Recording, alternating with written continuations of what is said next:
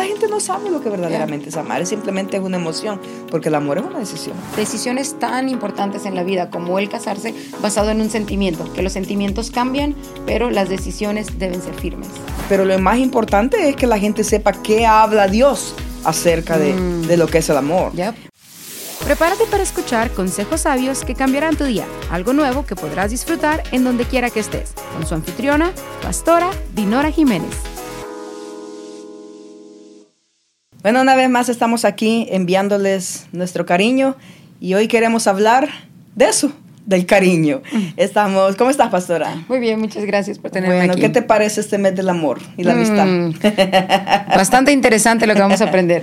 Todo lo que hoy se oye son Mm. chocolates, Flores. eh, flores, besos, abrazos, Ajá. cariños, gente uniéndose en matrimonio, regalándose joyas, regalos y todo eso es bonito. Ajá. Es hermoso, yo creo. Eh, este mes la gente, no sé, algo pasa en, en- en toda la, la- la nación, la gente se mueve a regalar, a regalar, a regalar Sí. a las personas queridas. Eh, y entonces quisiéramos estar hablando hoy acerca del tema de lo que es el amor. ¿Qué es el amor? Porque muchas personas tenemos una idea distorsionada de lo que es el amor. Bastante, bastante. Eh, y nosotros, tú sabes, no celebramos el Valentín ese porque ya conocemos la historia, de dónde viene, como, ah, no, pero no, no, no es eso. Nosotros lo que celebramos es en verdad el amor y la amistad. Mm. Porque lo primero que a nosotros nos pasó es que ahora conocemos el verdadero amor cuando Sí. conocemos a Dios, ¿verdad? Eh, y amamos a las personas porque tenemos un ejemplo y un modelo de nuestro Señor, cómo Mm. ama a las personas. Eh, y ento- pero la gente tiene una manera errónea, equivocada de lo que verdaderamente es el amor. Y los amamos todos los días, no solamente un día del año. Y nosotros los amamos todo, todo el año, Mm. nosotros les damos todo el año, nosotros recibimos todo el año y Sí. damos todo el año, no solamente en el día de la amistad, ¿verdad? Pero es hermosa la amistad. Es- estaba pensando qué hermoso es que, que no solo en este día se hiciera lo que verdaderamente se hace, sino que siempre estuviéramos conscientes de que, que la gente es valiosa Sí. Y que Dios nos ha puesto personas alrededor valiosas. Y que así como nosotros podemos ser de bendición para alguien, también otros son de bendición para Claro. nosotros, ¿verdad? Entonces, pero lo más importante es que la gente sepa qué habla Dios acerca de, Mm. de lo que es el amor. Yep. Porque Él nos dejó muchos mensajes eh, claros, eh, porque al conocer el verdadero amor, el verdadero amor es el que te da identidad. El amor que la gente tiene por amor es, es, es un amor que te puede cambiar la vida mañana. Hoy Sí. amas, mañana no. Ajá. Hoy te comprometes, mañana no. Sí. Hoy dices te amo con todo mi corazón, mañana dicen te odio con todo mi corazón, Sí. ¿verdad? Entonces no es ese verdadero amor el cual Dios quiere que nosotros proyectemos eh, afuera a las personas y aún a la gente que amamos en verdad, que a veces les mostramos un cariño eh, falso, Sí. ¿verdad? Superficial. superficial. Entonces, para que estemos firmes y en paz, para que sepamos que tenemos un amor verdadero, que amamos de verdad y que las personas también nos amen, eso es sencillo. Eh, todo lo que se ve, lo que se oye hoy en día es un caos en las familias, ¿no es cierto? Sí. Las familias que tienen muy erróneo lo que es el amor se casan, dicen que por amor, pero en verdad no es amor. Hay, hay cosas importantes que ellos ponen entre medio que son los que los hacen decir, bueno, nos amamos, pero si esto no trabaja, pues cada quien por su lado, Sí. ¿verdad? Eh, vamos a casar, pero tu dinero, mi dinero.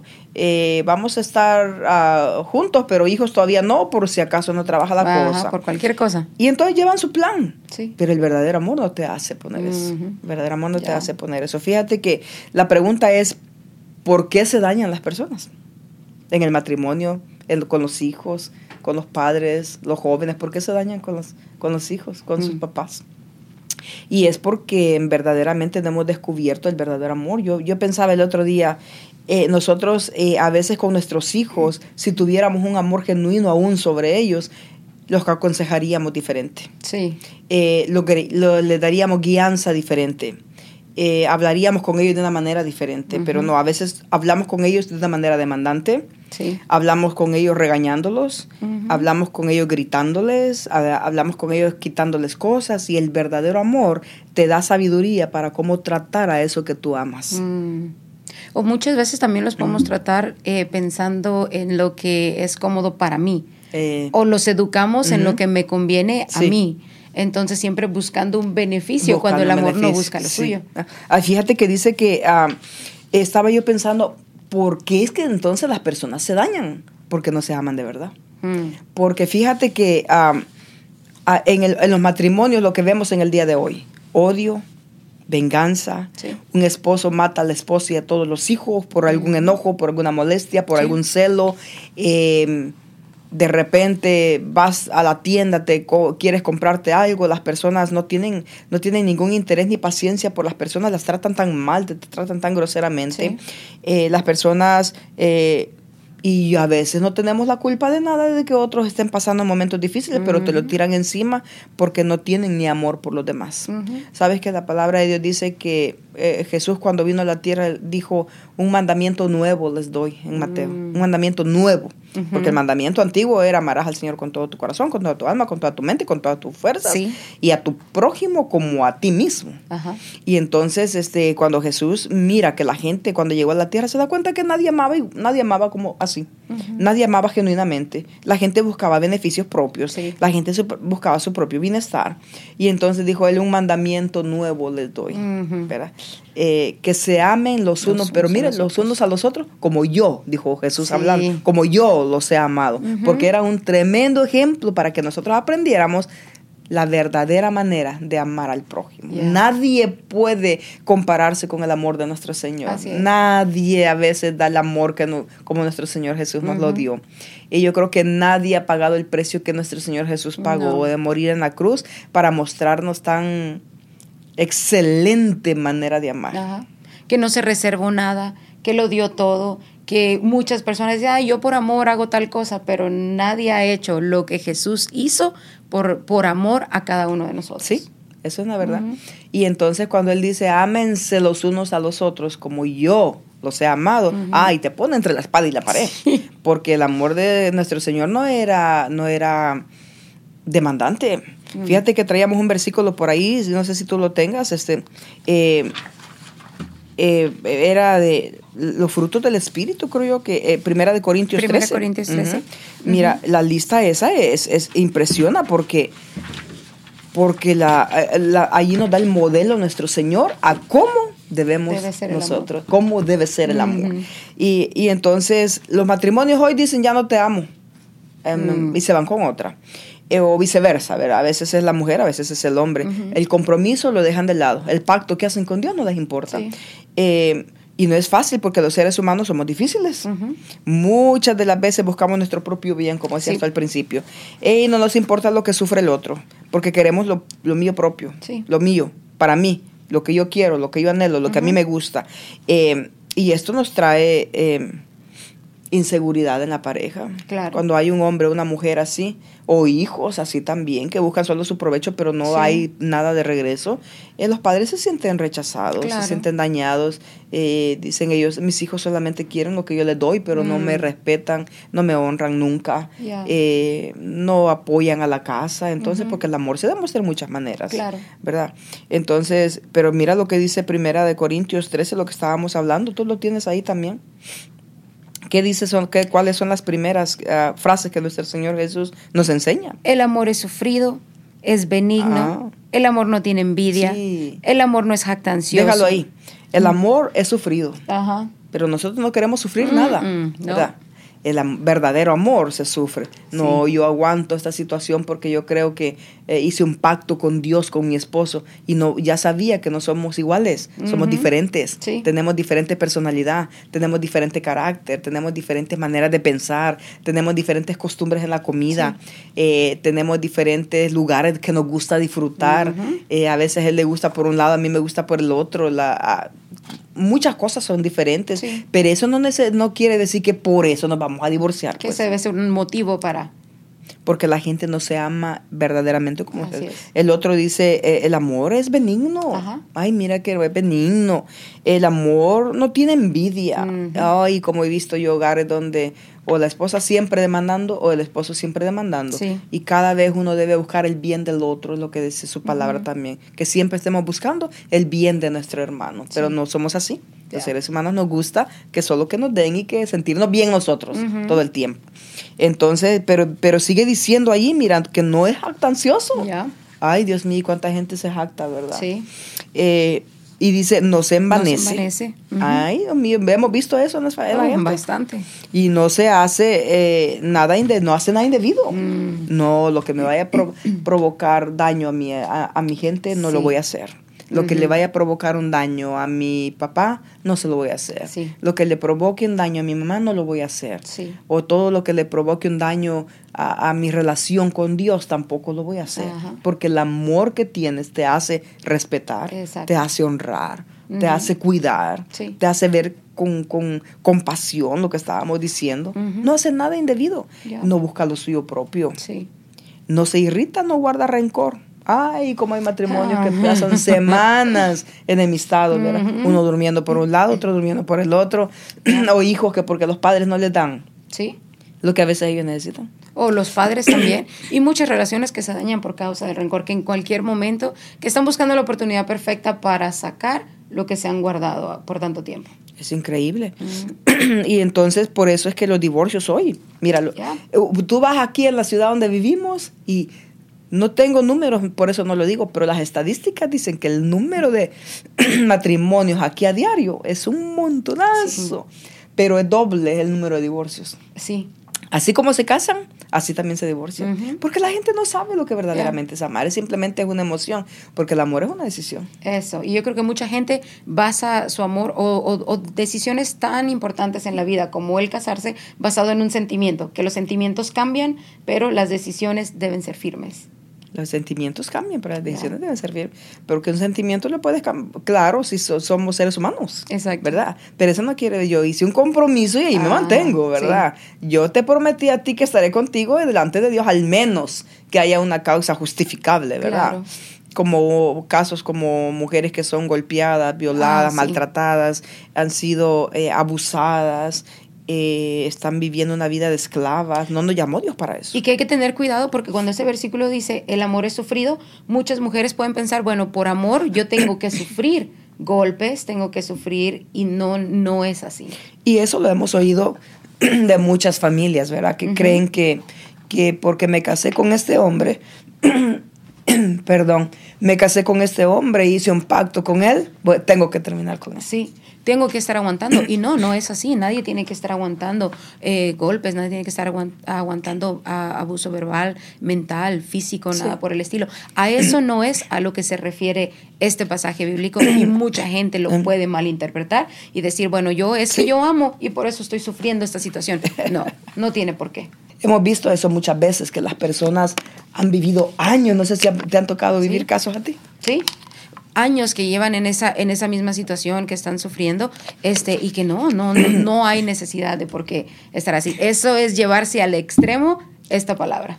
Y fíjate que uno pensará que son casos de, ay, nuestros ancestros, de nuestro- de eso pasó con mi papá y con mi mamá, o eso pasó con la gente allá en el pasado, No. con- pero no, sigue viviendo, sigue existiendo gente que todavía está golpeada por la vida, Oh, por sí. los hombres. Bastante. Eh, Yo he visto jovencitas, trabajando con jóvenes, he visto jovencitas que han sido manipuladas Mm. eh, en sus emociones, que han sido manipuladas eh, en, en sus pensamientos, en sus decisiones, Ajá. y están soportando este tipo de abusos. O eso no es, no es una cuestión de mentalidad de, de viejitos, de que Dios en el tiempo de antes. No, eso pasa hoy en día, pasa con jóvenes, pasa con, con Sí. tanto con mujeres como con adultos también que están siendo o sufriendo abuso de algún tipo. Y estás hablando de pareja, ¿verdad? Que se juntaron con algún muchacho loco que no, Sí. no sabe, está enfermo emocionalmente, Ujú. no sabe ni siquiera lo que es amar, ni siquiera lo que es una Exacto. relación.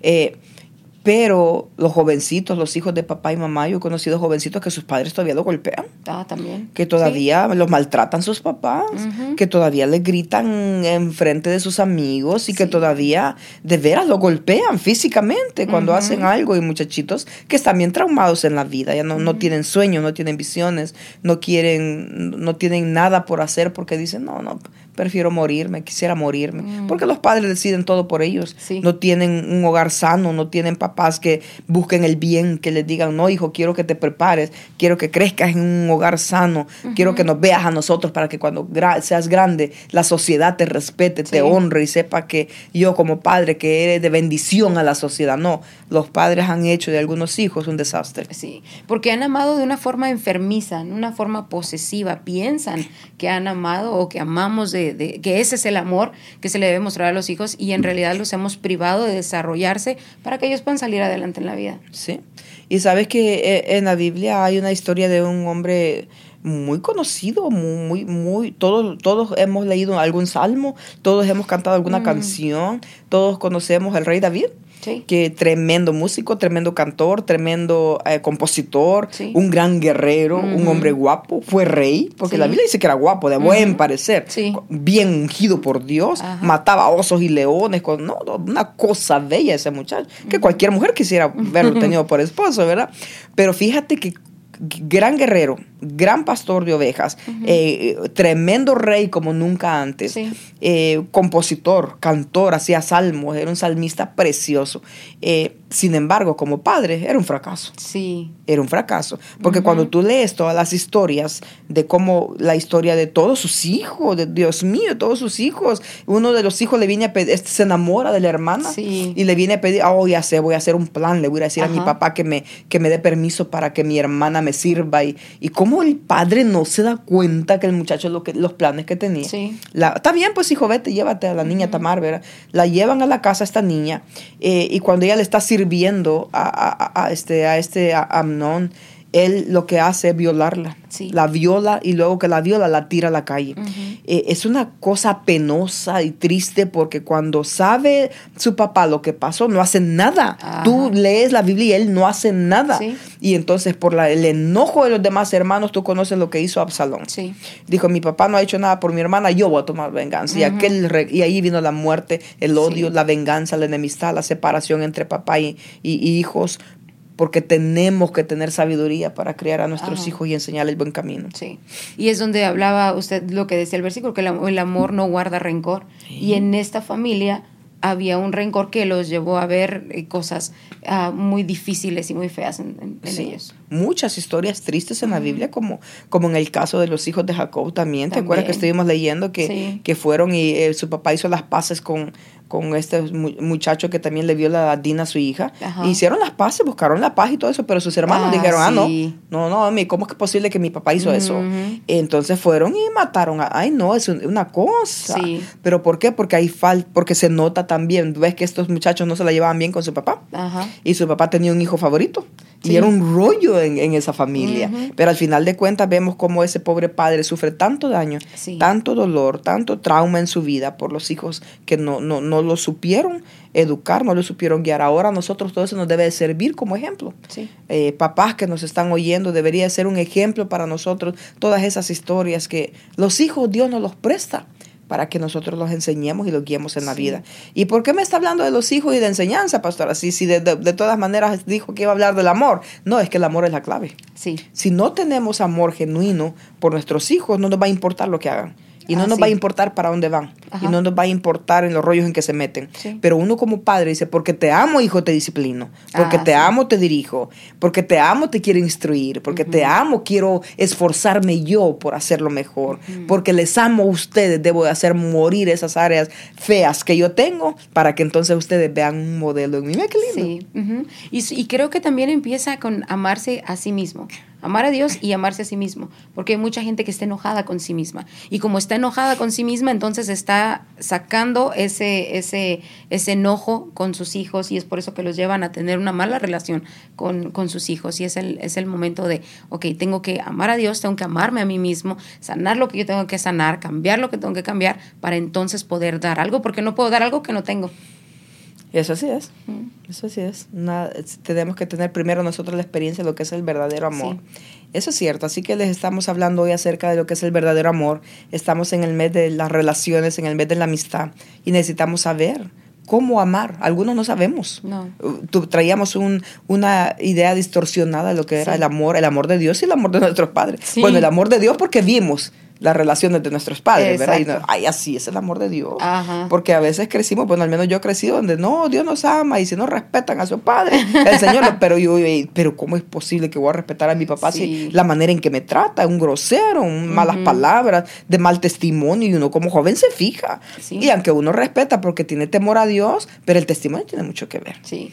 Y uno relaciona, por ejemplo, la imagen en aquellos casos que crecimos sin un padre. De repente uno dice, bueno, si, si mi papá me abandonó, entonces tenemos esa idea distorsionada de Dios también. Pensamos que, bueno, si mi papá biológico que me tenía que amar me abandonó, entonces pues también Dios. Entonces eso daña nuestra relación. Es cierto eso, es cierto. Pero no hay nada más hermoso que escudriñar su palabra, la Biblia. Mira lo que leímos 1 Corintios 13. El amor es sufrido. El amor no tiene envidia, no es jactancioso, no busca lo suyo propio, no se goza de las injusticias. Y ha visto personas como, ay, qué bueno que le pasó. Ay, ojalá que. No, ah. no, qué feo. Eso no es amor. Y cuando tenemos amor, no, no nos gozamos de la maldad. Le dejamos las cosas a Dios, aún cuando nos han hecho daño.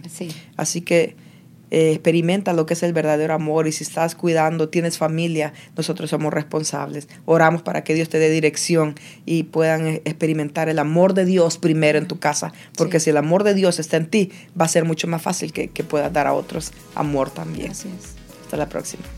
Gracias por sintonizarnos el día de hoy.